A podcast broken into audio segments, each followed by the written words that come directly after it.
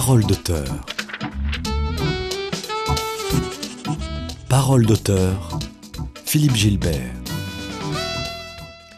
Le nom d'Auschwitz frappe l'entendement. On ne peut embrasser ce lieu qu'avec un regard effacé, consterné et noir. Pas le noir du deuil, de la dignité et de la grandeur, pas même le noir insondable des gouffres, non, le noir astronomique des infinis hors de portée.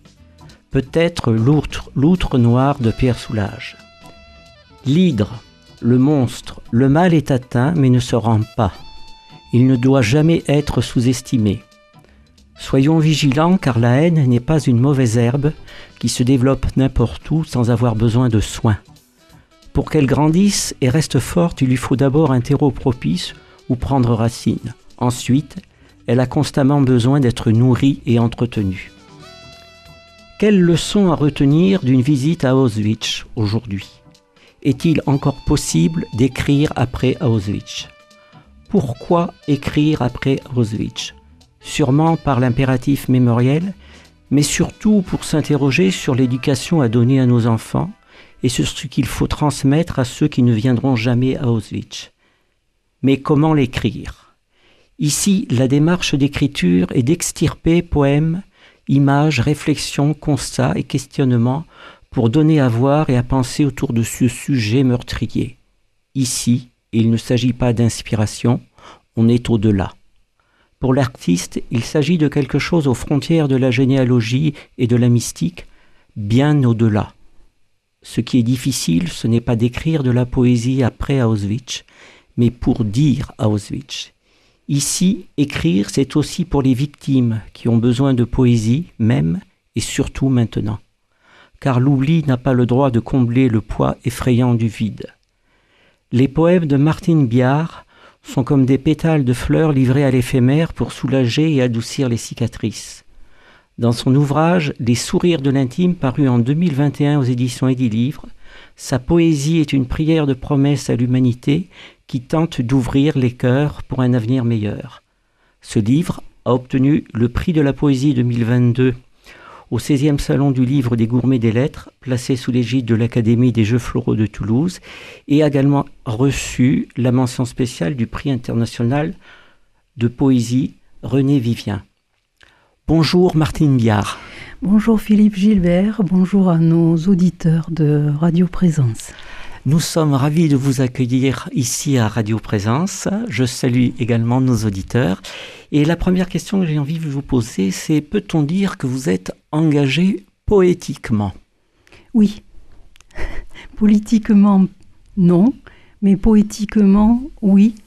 Parce que j'estime que le poète ne doit pas être dans une tour d'ivoire, que c'est finalement peut-être euh, parce qu'il est un réceptacle, qu'il peut euh, en lui-même ressentir euh, des choses qui peut-être passeraient inaperçues ou seraient difficiles à exprimer par d'autres que lui, et que s'il a reçu ce don, c'est pour justement rendre compte de ce qu'il ressent.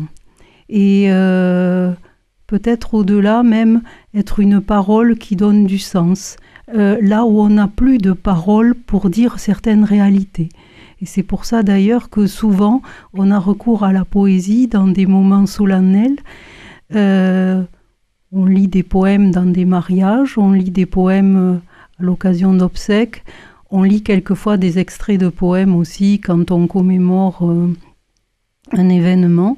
Donc je pense que la poésie a sa place dans ces, dans ces temps-là, qui sont des temps forts, des temps euh, où nous avons besoin de dire peut-être autrement ou sur d'autres plans ce que nous ressentons.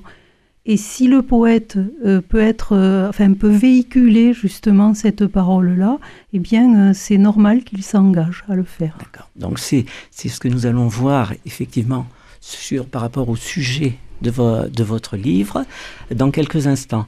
Euh, avant, si vous le permettez, j'aimerais que nos auditeurs vous connaissent un petit peu mieux. Euh, J'ai compris que vous étiez issu de deux mondes culturels, l'occitan et le catalan, c'est exact? Oui. Même si aujourd'hui l'Occitanie en fait nous renvoie à la présence conjointe de ces deux langues qui émergent aux environs de l'an 1000 et qui font que de toute façon, il y a une parenté, semble-t-il, linguistique entre les deux langues, sachant qu'en Occitanie, nous avons plusieurs patois. Euh, alors que la langue catalane s'est toujours revendiquée comme une langue sans trop de variations en fait.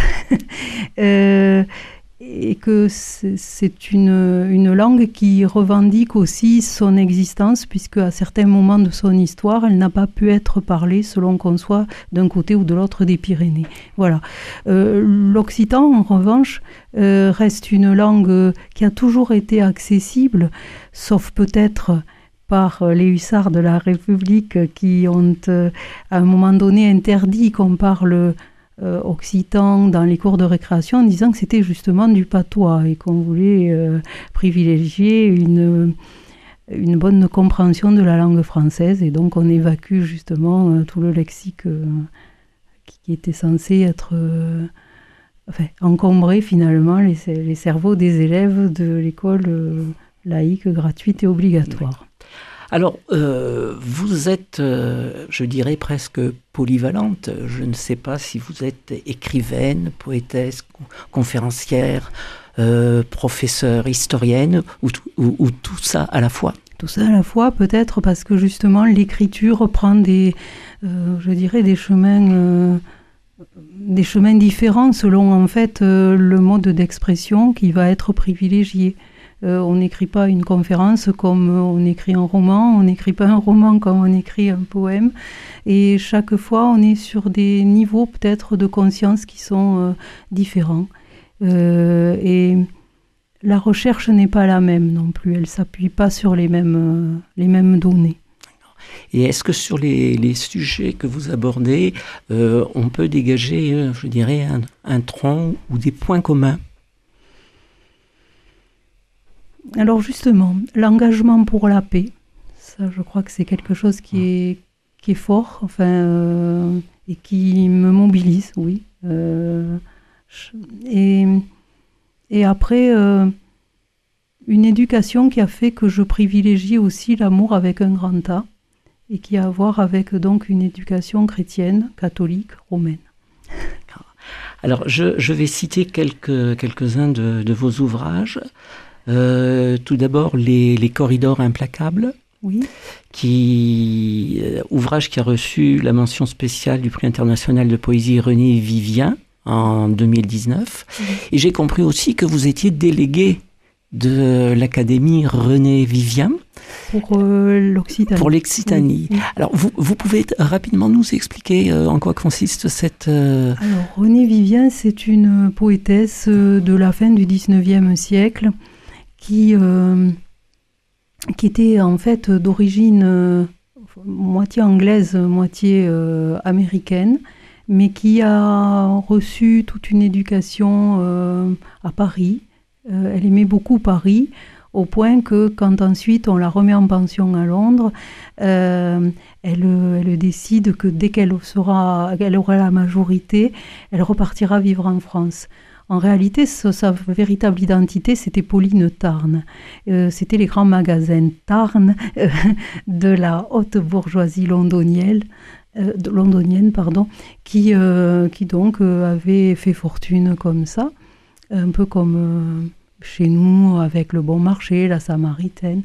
Et elle est fille unique, orpheline de père. Elle va avoir une fortune très conséquente euh, dès, dès qu'elle a eu sa majorité, c'est-à-dire 21 ans. Et elle va en profiter pour euh, non seulement habiter à Paris, mais également voyager beaucoup. C'est quelqu'un qui, à cette époque-là, va aller aux États-Unis, va aller en Turquie, va aller jusqu'au Japon avec sa mère.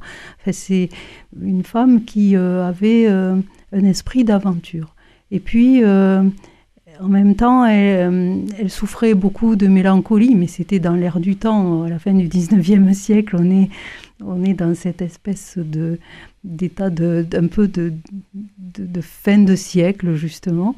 Et euh, elle va euh, se, se, laisser euh, prendre par la dépression et, et elle, finalement, elle mourra à une trentaine d'années. Euh, ce, qui euh, m'a amené à m'intéresser à René Vivien, c'est le fait que euh, j'ai beaucoup travaillé sur les troubaïrites. Troubaïrites, c'est les femmes troubadours qui sont une exception française au sens où on se retrouve avec des femmes qui sont du Midi, des cours occitanes justement, qui sont d'origine nobles et qui euh, vont euh, justement profiter du fait qu'elles se retrouvent seules à la tête de certaines propriétés pour euh, se sortir un peu des cahiers de charges et des comptes et de la gestion des domaines pour euh, avoir une écriture personnelle qui va aboutir justement à théâtraliser, à écrire des poèmes, à écrire des chansons, etc. Et euh, elles vont s'apercevoir que elles, sont, elles répondent à quelque chose qui a déjà eu lieu 500 ans avant à peu près dans l'Antiquité avec les poétesses grecques dont la figure emblématique en Grèce était Sappho, avec le vers saphique, etc. Et euh, ce qui est intéressant, c'est de voir comment, euh, m'intéressant au Trobaïritz, je me suis aperçu que celle qui, à la fin du 19e siècle, va se ré, ra, réapproprier l'héritage des Trobaïritz et de, de, des poétesses euh, grecques en les traduisant, c'est justement René Vivien. D'accord. Voilà. Et donc il y a un prix qui a été créé. Euh... Euh, un prix qui a été créé à, à, la mort de René Vivien. Et, et ensuite, elle, euh, encore aujourd'hui, quoi, euh, existe cette académie René Vivien. Et quand j'ai été euh, primée donc par cette académie, bon, apparemment, ce que j'écrivais les a les a touchés et on m'a demandé si j'accepterais euh, d'être euh, déléguée pour l'Occitanie euh, de cette académie. Alors j'ai dit oui. René Vivien avait en plus de, de, son ouverture sur le monde, était une des premières à revendiquer son homosexualité dans une euh, époque où euh, c'était assez mal vu, ou en tout cas euh, caché. Enfin, ouais. Oh, c'est, un peu voilà, avant-gardiste. Dans, un peu avant-gardiste, et en tout cas, elle, elle, comment dire, elle acceptait de se dévoiler sous cet aspect-là. Elle revendiquait ça, un peu comme Oscar Wilde, si on veut, chez les hommes. Et, et, et, elle, bon, euh, voilà. Et euh, ça, ça lui a permis de fréquenter aussi un certain milieu, bien sûr, et euh, en particulier Nathalie Barnet. Qui ensuite a beaucoup fait pour que l'œuvre de René Vivien soit publiée, pour qu'on ne l'oublie pas, pour qu'elle ait un, un, tombeau au cimetière de Passy euh, qui soit à la hauteur de, de son talent. Euh, et, et c'est elle aussi qui a financé le prix René Vivien pendant longtemps, qui a été un prix d'ailleurs très important puisque euh, on a des, des, des, femmes importantes qui ont été euh, primées euh, par le prix René Vivien. Voilà. Merci beaucoup pour ces informations. Alors on continue sur euh, des, des ouvrages que vous avez publiés entre autres, hein, on ne va pas faire la liste exhaustive, Exil sous un tonnerre, Les sourires de l'intime en 2021 et Variation catalane en 2022, euh, sur lequel on reviendra peut-être à la fin de cette émission. Oui. Alors, en m'entendant tout à l'heure parler de René Vien, euh, il y a un autre aspect aussi finalement dans mon œuvre euh, qui se qui se dégage peut-être, c'est mon intérêt quand même et euh, en tout cas beaucoup d'ouvrages qui ont été consacrés aussi aux femmes et aux femmes artistes. Voilà. voilà c'est ça ce qui, ce qui, caractérise, une des caractéristiques de, voilà. de votre œuvre.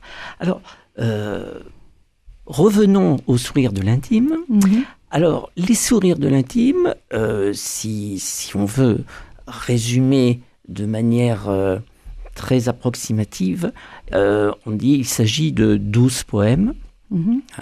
12 poèmes avec des titres très évocateurs. Euh, le compagnon des derniers jours, Kadish des ombres claires, Étreinte à l'enfant séparé, je, je- je n'en cite pas plus. Donc ce sont des, des poèmes, euh, a- a- avant de finalement de dire euh, et, d'expliciter, peut-être que le mieux, ça serait que vous en lisiez un. Alors on peut commencer, si, si vous voulez, par les sidérés. Alors il faut recontextualiser quand même et savoir que euh, je suis euh, en train de parler évidemment de quelque chose qui se passe dans un camp de la mort, c'est-à-dire euh, à Auschwitz. Ça s'appelle les sidérés. Parfois dans la nuit nous parviennent des voix informulées, des voix qui résonnent, ardentes et métalliques. C'est au centre de la nuit un gouffre qui existe et nous fuit. Des hommes sans lendemain, juste des bribes, des aspirations. Cela s'épanchera aussi au profond de la nuit avec un vacarme d'armes fantômes, d'années qui dérapent, de chiffres en bascule. Nos mains cherchent en vain un rien qui tienne la formule inaudible. L'appel nous reconstitue, nous redonne consistance visuelle, ordre d'être ensemble. Si ce n'est pas la vie, c'est un rassemblement, une raison d'être là, là, dans un cataclysme qui ne s'entend pas au-delà, qui vibre seulement. Autour de nous, la vie, en nous, la vie. Entre nous, glissent les paroles d'une entreprise de mort qui ouvre des portes dérisoires, et cela grince et tape, et toujours ferme et ouvre, mécanique féroce, avec des dents et des systèmes, holocauste en devenir, en extension, machine. Nous, si misérables en valeur d'inexistence, et parfois s'abattent non plus des fléaux, mais les forces en marche du vent, des éclairs et de la pluie. Présence qui cingle à tout jamais l'entreprise inutile. Nous lave du chagrin d'être nés d'une syncope hasardeuse, d'un jet de pierre. Dans la béance cruelle vient la neige, c'est une caresse, un sourire de l'intime, une prière, parfois un chant, une poignée d'eau. Puis arrive l'aube d'encore un jour. Merci Martine Billard. Nous allons maintenant faire une petite pause musicale.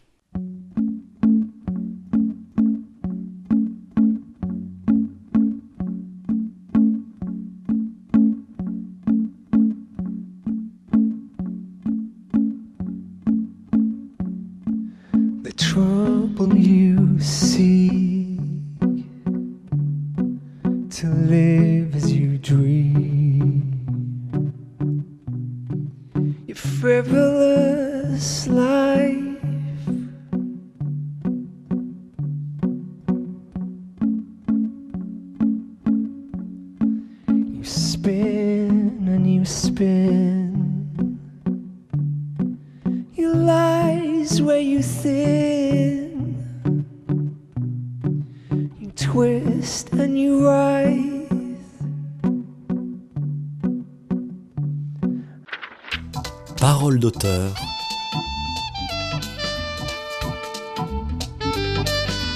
Philippe Gilbert.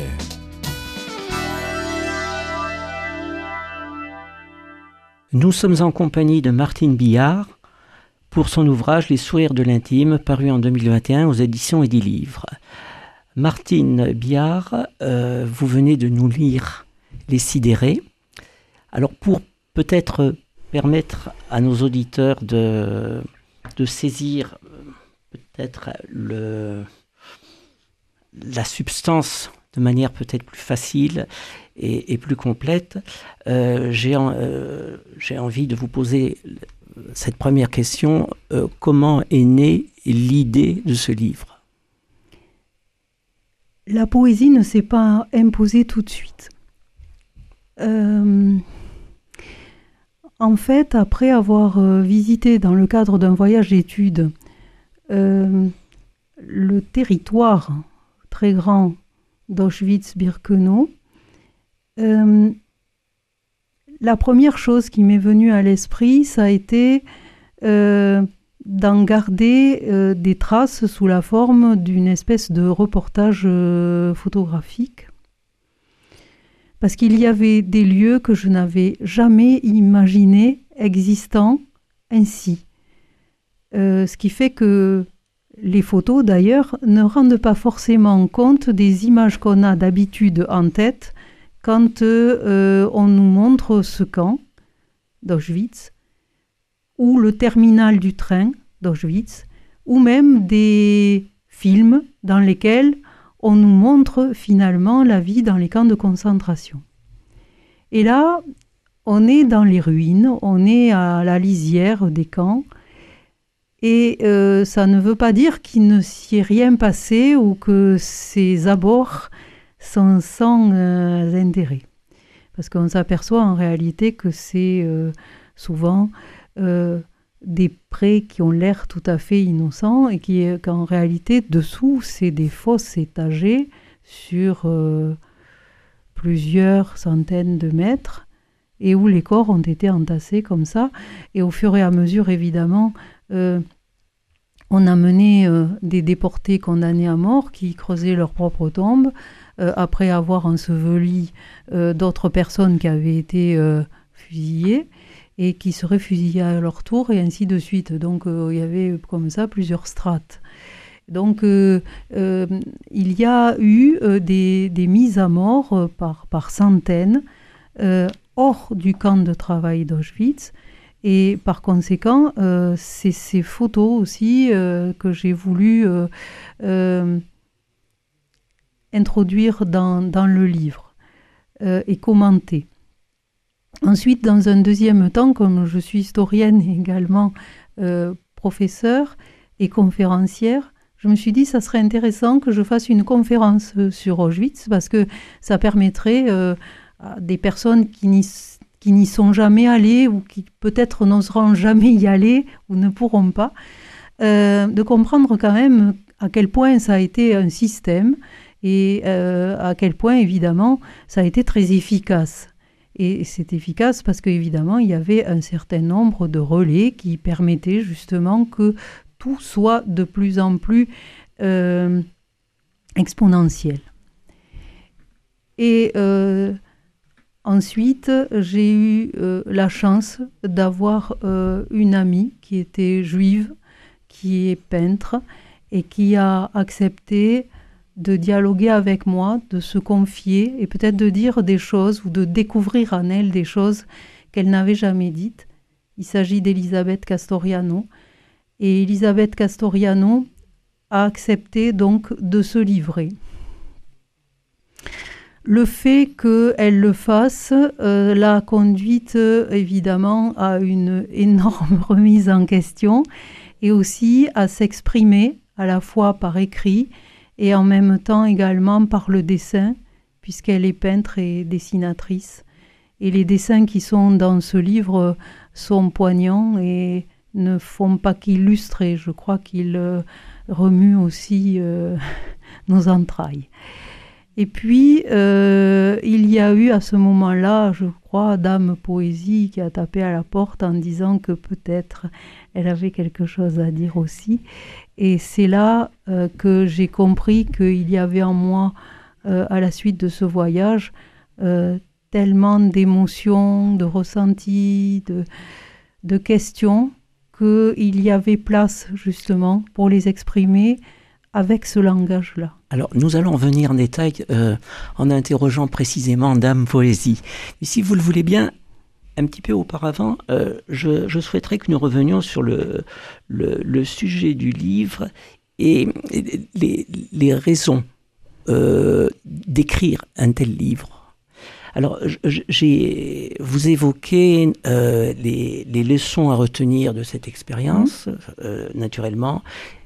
L'éducation à donner à nos enfants, parce que vous, vous avez une vision qui est de dire que ça dépend quand même de l'homme, ça dépend de l'éducation qu'on va donner à nos enfants, au-delà de, de nombreuses autres raisons. Et puis, euh, ce souci, au-delà de la transmission, c'est de dire de transmettre à notre tour à ceux qui n'auront pas fait la démarche que vous avez faite. Parce que moi-même, j'ai eu très peur pendant longtemps ah, de me rendre dans ces lieux. Euh, et je dirais que même Elisabeth Castoriano, qui est juive, qui a perdu dans euh, la Shoah 45 personnes de sa famille, n'a jamais voulu y mettre les pieds. et, quand, et quand je lui ai fait part de, de, de ma décision euh, de dire oui à cette proposition de voyage d'études euh, du mémorial de la Shoah à Paris, euh, elle m'a dit Mais que vas-tu aller faire dans cet enfer? Parce que pour elle, c'est encore l'enfer. Et je souhaitais écrire un livre soit plus de 70 ans plus tard, en disant euh, que ça avait été l'enfer, qu'aujourd'hui c'était autre chose parce que nous avons voulu que ce soit autre chose. Et il y a des personnes qui se sont engagées et qui ont été suffisamment courageuses pour que ce soit autre chose et qu'aujourd'hui nous soyons libres et que nous puissions commémorer plutôt que de subir ou d'être exploités. Parmi ces personnes, euh, j'ai tenu à saluer euh, Monseigneur Saliège de Toulouse, euh, qui a été parmi les, rares évêques en France, et le premier en tout cas, à faire une lettre, une lettre sans, sans embâge, dans laquelle il incitait tous ses paroissiens et tous ses prêtres à considérer que les juifs n'étaient pas euh, des sujets de discrimination, mais bien des personnes à considérer à part entière et auxquelles euh, nous avions tout intérêt, nous en tant que chrétiens, à porter secours euh, pour, au nom de l'humanité tout simplement, et puis de nos convictions. Et donc la dédicace de, votre ouvrage est en faveur de, de, de Monseigneur Saliège, d'ailleurs? Oui, je suis toulousaine, donc c'était une façon aussi euh, de, de, comment dire, de faire écho euh, à cette histoire qui est très belle hein, de, de, de l'engagement de Monseigneur Saliège. Euh, malheureusement, il a fallu aussi que la dédicace soit en mémoire de Daniel Alary. Daniel Alary qui avait beaucoup aidé euh, Elisabeth Castoriano dans ses recherches et dans sa mise en page. Et Daniel Alary nous, a quittés à la suite d'un cancer du cerveau euh, foudroyant en 2019, à peine à peine euh, un an avant euh, la clôture de, l'ouvrage. Ah voilà. Donc c'est pour ça qu'elle est mentionnée.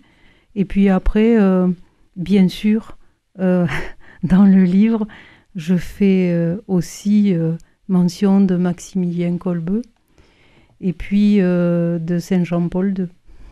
Voilà, parce que on est quand même à Auschwitz en Pologne et par par son exemple, Maximilien Kolbe a montré aussi euh, euh, l'étendue de son sacrifice.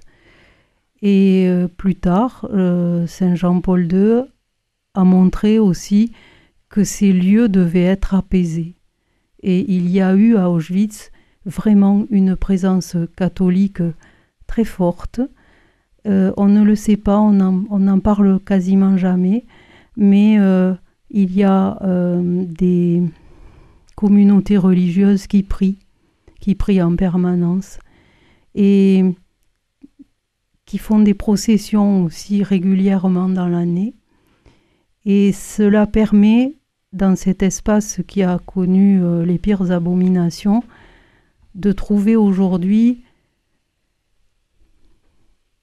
une paix, une douceur que l'on n'y attendrait pas. Alors, dans les, dans les raisons, les raisons, c'est n'est pas le mot juste, c'est les motivations profondes. Euh, vous parlez de l'hydre qui est toujours là. Euh, vous, vous faites parler René Neher Bernheim de l'histoire de, de, la haine. Euh, et je, voudrais lire ce, ce petit passage. La haine n'est pas une mauvaise herbe qui se développe n'importe où ou sans, savoir, ou sans avoir besoin de soins. Pour qu'elle grandisse et reste forte, il lui faut d'abord un terreau propice où prendre racine. Ensuite, elle a constamment besoin d'être nourrie et entretenue. Ça, c'était un message fort que vous vouliez faire passer. Oui. Oui, parce que si vous voulez, les gens n'ont que l'importance qu'on leur donne. Et il y a à un moment donné, euh, selon les positionnements, euh, des choix à faire de façon à ce que nous ne n'entre, enfin comment dire, nous n'ouvrions pas la porte à nouveau à l'enfer sur terre. Un enfer qui a rien à voir d'ailleurs avec la responsabilité de Dieu, puisque il a été systématisé, théorisé par les hommes eux-mêmes contre d'autres hommes. Donc euh, j'ai envie de dire, c'est un peu comme l'état de la planète aujourd'hui, c'est-à-dire que nous sommes quand même, enfin, nous avons notre part de responsabilité, il faut l'assumer. Alors, à côté de la haine, euh, que l'on doit surveiller mhm. de très près, il y a aussi la neutralité, parce que la neutralité est dangereuse aussi. Et vous faites parler Elie Wiesel, en disant, qui dit La neutralité aide les oppresseurs, jamais les victimes. Le silence encourage les persécuteurs, jamais les persécutés. Ça aussi, c'est, un point très très important. Oui, parce qu'on l'a vu par exemple euh, au moment de, certaines rafles. Je pense à celle du Veldiv par exemple, où euh, on, se, on, se, rend compte que euh, les, gens ont vu passer les convois et bon, je ne dis pas que ça ne les touchait pas, je ne dis pas qu'ils ont été indifférents, mais dans ces moments-là, euh, il n'y a peut-être Enfin, peut-être que c'était difficile hein, aussi euh, pour qu'il y ait vraiment des émeutes ou qu'il y ait euh, des rassemblements qui, qui, qui, soient une réponse à, à, ces convois qui étaient de toute façon très bien organisés et assez rafles. Mais il y a toujours moyen, même si sur le coup on ne peut pas agir, euh, ensuite peut-être d'essayer euh, de se rattraper ou de cheminer. Euh, certes, mais c'est très difficile et c'est bien ce que vous ressentez si on en juge au, titre de la musique que l'on a écoutée tout à l'heure. C'est-à-dire que l'histoire, quelque part, hélas, est souvent une répétition. Oui. Euh, d'ailleurs, le titre, c'est La marée. C'est hein, la C'est-à-dire, euh, bon, euh, des, forces qui, malheureusement, nous emportent, sont de toute façon plus fortes que nous, et qui font que, effectivement, on, on, est emporté. En même temps, ça peut être aussi des forces positives qui apporte quelque chose au lieu d'emporter quelque chose. Donc euh, ça dépend aussi comment, euh, je dirais, on, euh, on appréhende notre, notre raison d'être et de vivre ici. Quoi. Voilà.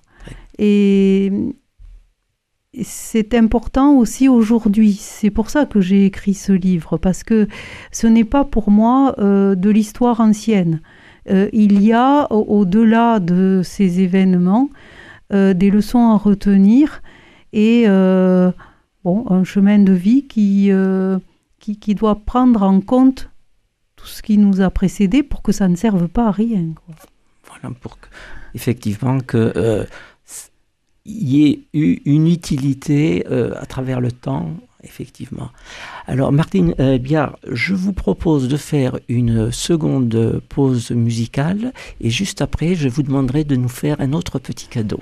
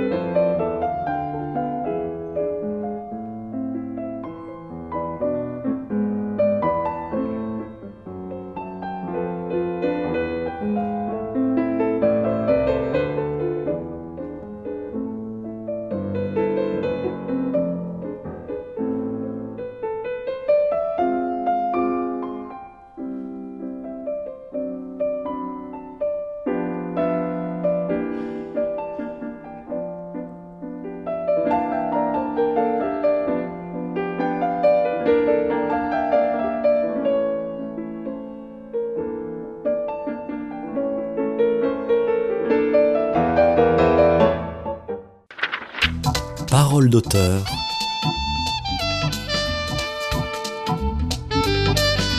Philippe Gilbert.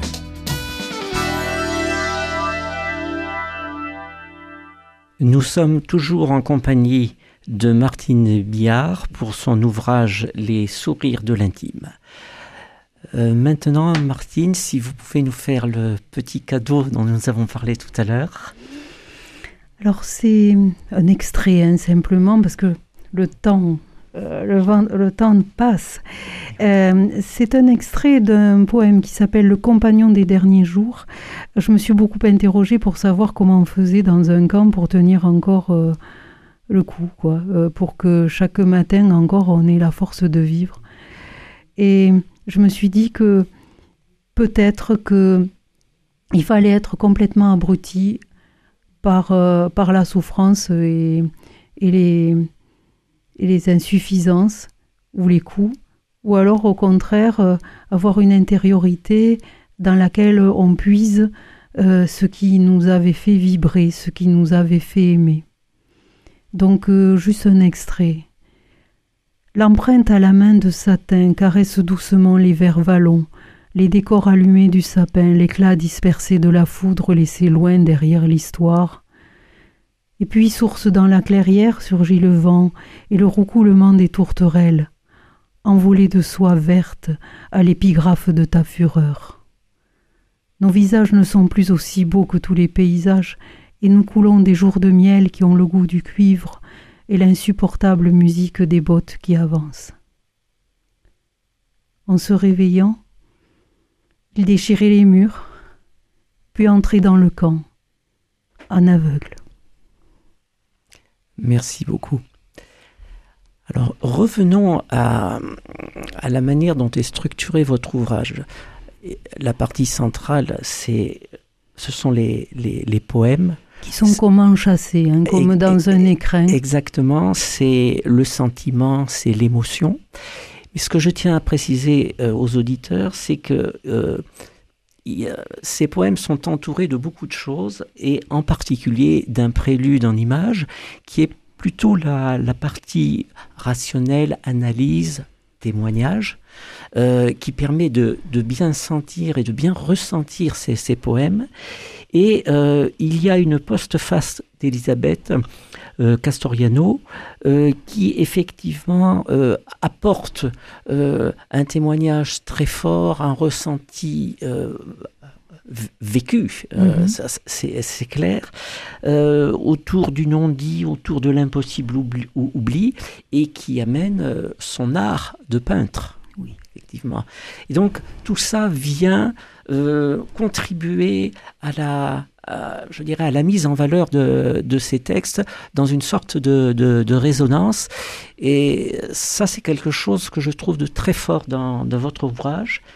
Et vous, vous rajoutez, en plus, vous vous permettez de rajouter ce que vous appelez un, un mémorandum et une petite partie autobiographique euh, d'Elisabeth Castoriano qui effectivement donne la dimension du ressenti, de, de, l'aspect poignant et, de actualise. et, voilà, et, de l'aspect complètement intériorisé et, qui, et qui ne peut pas lâcher les gens qui ont connu ça.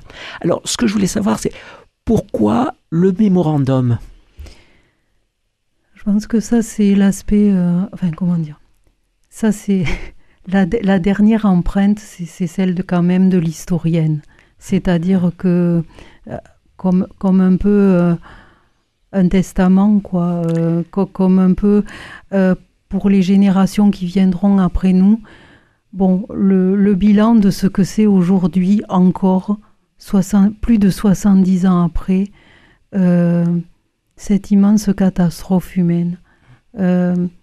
Euh, parce que, bon, on ne le rappellera jamais assez, mais c'était bien sûr les Juifs qui étaient censés être euh, anéantis, mais il y avait aussi tous les opposants au régime nazi dès 1933, et c'est pour eux d'abord qu'ont été faits les camps. Et toutes les personnes qui de toute façon ne correspondaient pas à une espèce d'idéal, euh, si bien que euh, les personnes âgées de plus que de 45 ans, les personnes invalides, les personnes handicapées, les enfants, les bébés, euh, les, homosexuels, les gitans, enfin tout, le monde s'est retrouvé finalement dans la ligne de mire de cette entreprise destructrice de l'homme par l'homme. Et face à, cette chose meurtrière, vous vous décidez de d'opter pour la voie poétique. Alors, j'ai toujours dit que de toute façon, à l'absurde, à la violence, au côté satanique des choses, je ne répondais pas par la violence. Je réponds par la civilisation. Alors, Et la poésie, pour moi, c'est probablement un des, aspects euh, les plus délicats de la civilisation. Alors, euh, c'est votre manière de répondre, et puis, euh, en même temps, vous, vous dites et vous affirmez avec Elisabeth Castoriano que c'est totalement pertinent. Et je, voudrais lire une phrase que vous citez, euh, et qui est une phrase de Théodore Adorno. Après Auschwitz, on ne peut plus faire de poésie. Mais il, n'y a que des êtres comme Martine Billard pour nous soulager et adoucir nos cicatrices.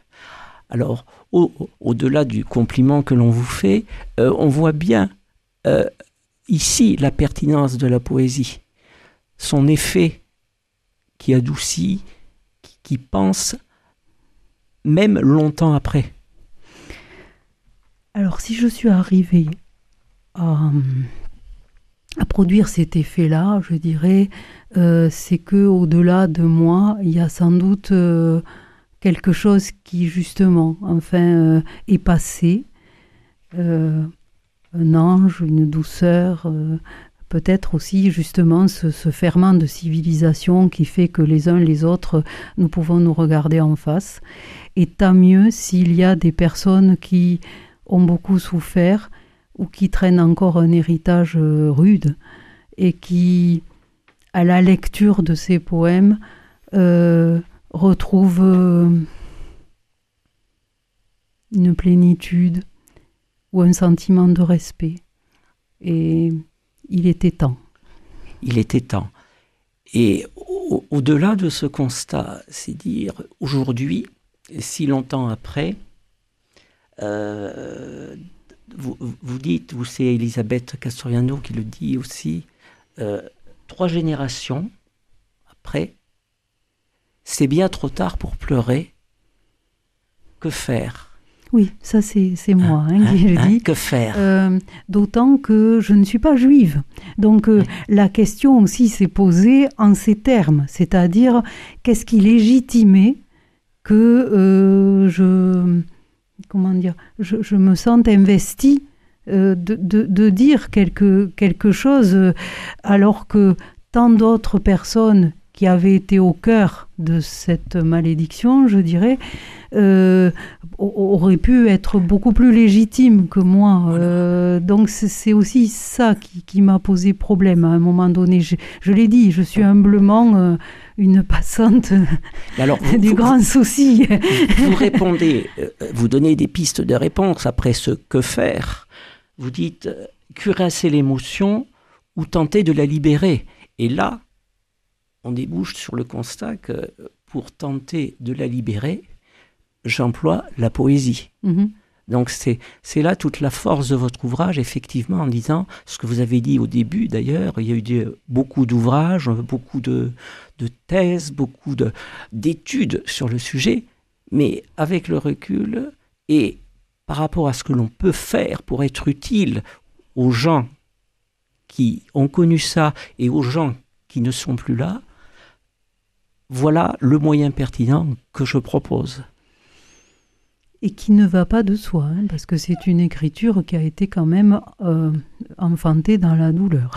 Oui, alors je, il faut. Je, ne vous cache pas que euh, écrire de la poésie euh, à partir de sujets pareils, ce n'est pas facile. J'avais déjà écrit euh, euh, un ouvrage qui s'appelait Guerre civile, j'avais déjà écrit un ouvrage qui s'appelait Exil sous un tonnerre, donc je m'étais déjà euh, orientée vers des sujets qui n'étaient pas faciles de toute façon en poésie.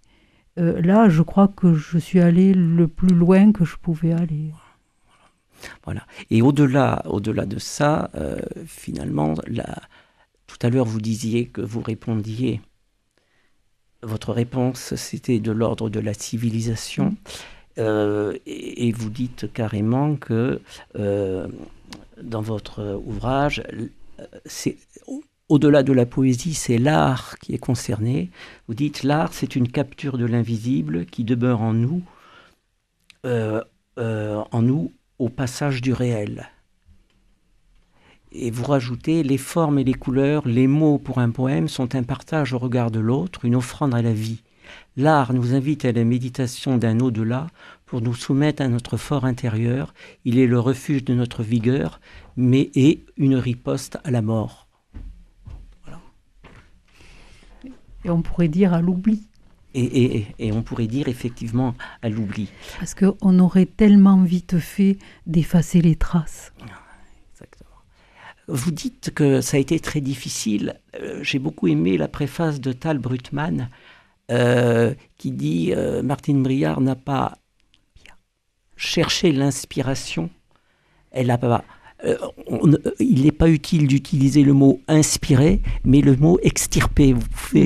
C'est tout à fait ce que vous venez de dire. Oui. Hein? Oui, oui, parce que quand même, euh, j'ai parlé hein, du traumatisme pendant un an, j'ai parlé euh, des nuits blanches qui équivalaient à des marches blanches, j'ai parlé euh, de la difficulté de trouver la, la comment dire la parole juste, d'être la plus authentique possible.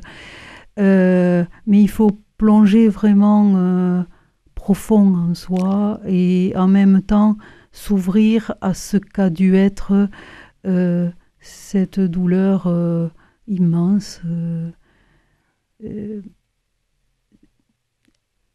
quasiment inhumaine. Donc, effectivement, il fallait trouver le médium. Et le médium, ça a été une photo. D'ailleurs, j'en parle dans le livre, une photo particulièrement, là aussi, pour le coup inspirante, révélatrice. J'ai même dit c'est la muse, parce que dans l'image de cette jeune femme en train de, boire un verre qui est sur une photo contenue dans euh, euh, les objets personnels euh, des, des, personnes qui étaient déportées et qui arrivaient à Auschwitz, et qui, a donné lieu d'ailleurs à une exposition que j'ai pu voir cette femme souriante euh, avait l'air de, elle aussi, de, chercher euh, justement euh, quelqu'un qui, qui enfin peut-être euh, la regarde au-delà du temps et lui redonne, euh, lui redonne vie. Et cette femme était tellement euh, éblouissante dans, dans sa... Elle était tellement radieuse que je me suis dit, cette photo, j'aurais pu l'avoir dans mon sac à main, ça aurait pu être ma sœur, ma mère, une amie elle, était intemporelle. En fait. Et c'est devenu votre muse euh, D'une certaine façon, oui, parce que ça m'a, ça a redonné une humanité, euh, un, lien avec quelque chose qui, qui, qui était, qu'il était enfin possible de raccorder au, milieu de, de, de tant de personnes qui ont été euh, déportées, battues, malmenées euh, et qui ont disparu dans les chambres à gaz et les fours. Et c'est ça qui a donné le, titre de, de l'ouvrage. Quelque part, vous l'expliquez. Non, ça c'est encore autre chose. Alors, les sourires, au départ, ça devait s'appeler Kaddish des ombres claires, parce que l'ombre claire, c'était cette, euh, cette photo de femme. Et les sourires de l'intime, c'est parce que j'avais lu un certain nombre de livres euh, euh, de spiritualité euh, et à un moment donné, il était question, si vous voulez, que à l'intérieur de nous, il y avait quelque chose qui était incompressible, qu'il était impossible de détruire, comme une espèce de d'autel sacramentel, et ce qui faisait notre force et notre individu et, et, et notre essence. Et cette force-là, c'était comme un tabernacle. Et c'était le sourire de Dieu en nous. Et ça, c'est pour ça que ça s'appelle les sourires de l'intime. C'est-à-dire, au, au, final, c'est ça qui tient. Tout à fait. Le sourire de Dieu en nous. Euh, Martine Biard, nous arrivons à la fin de cette émission. Euh, nous aurions pu parler de variations catalanes. Je pense que le temps va être très court, si vous nous en dites deux mots pour conclure. Alors, variation catalane, c'est tout simplement parce que dans ma famille paternelle, euh, c'est une famille catalane. Et en 2017, euh, quand il y a eu les événements en Barcelone, euh, en Catalogne espagnole. Donc, euh, beaucoup de personnes se sont tournées vers moi en, tant qu'historienne parce qu'ils me connaissaient et, m'ont demandé euh, bon, qu'est-ce qui se passe là-bas Enfin, en gros, explique-nous parce que qu'est-ce qui, qui, leur prend au catalan Qu'est-ce qu'ils ont quoi Et là, la réponse n'a pas été non plus rapide. il a fallu plusieurs conférences pour arriver à peut-être un peu dégager euh, euh, l'événementiel, justement, ne, pas le prendre sous une forme journalistique, ne, pas le prendre dans tout ce qu'il pouvait avoir de brûlant. Et petit à petit, euh, on retrouve comme ça un chemin, une cohérence, un sens pour expliquer finalement le positionnement des Catalans et euh, leur lien avec l'histoire euh, française, justement. Donc, nous recommandons aussi à nos auditeurs cet ouvrage qui vient de paraître, Variation catalane. Mille merci Martine Biard pour ce livre Les sourires de l'intime et pour votre visite à Radio Présence. Merci euh, à vous de m'avoir reçu. Et nous remercions pareillement de leur attention de nos auditeurs. Au revoir à tous.